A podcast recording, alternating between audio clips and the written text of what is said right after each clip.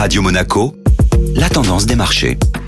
La tendance des marchés avec Société Générale Private Banking. Bonjour Alexandre Rolando. Bonjour Benjamin. Retour sur une semaine de consolidation pour les marchés financiers qui terminent finalement dans le rouge. Les bourses européennes se sont retournées à la mi-séance vendredi dernier pour finalement clôturer en territoire négatif. La volatilité observée sur cette séance a en partie été due aux 4 sorcières, cette période du calendrier correspondant à l'expiration simultanée des options et contrats futurs sur actions et indices, incitant ainsi les investisseurs à revoir un bon nombre de leurs positions. Par ailleurs, l'indice de confiance des consommateurs du Michigan a eu du mal à se relever, ressorti à 71 contre 72 attendus pour le mois de septembre, confirmant ainsi que la situation sanitaire quelque peu préoccupante affecte toujours l'économie. Bilan des courses, peu de relief sur les marchés financiers cette semaine, globalement marqué par l'absence d'initiative de la part des investisseurs, alors que se profile une nouvelle série de rendez-vous des banques centrales. Les principaux indices affichent donc des performances en retrait. L'Eurostock 50 recule de près de 1%, notamment affecté par la sous-performance marquée du secteur des ressources de base, fortement pénalisé par la baisse des prix du minerai de fer qui perd près de 14% sur la semaine.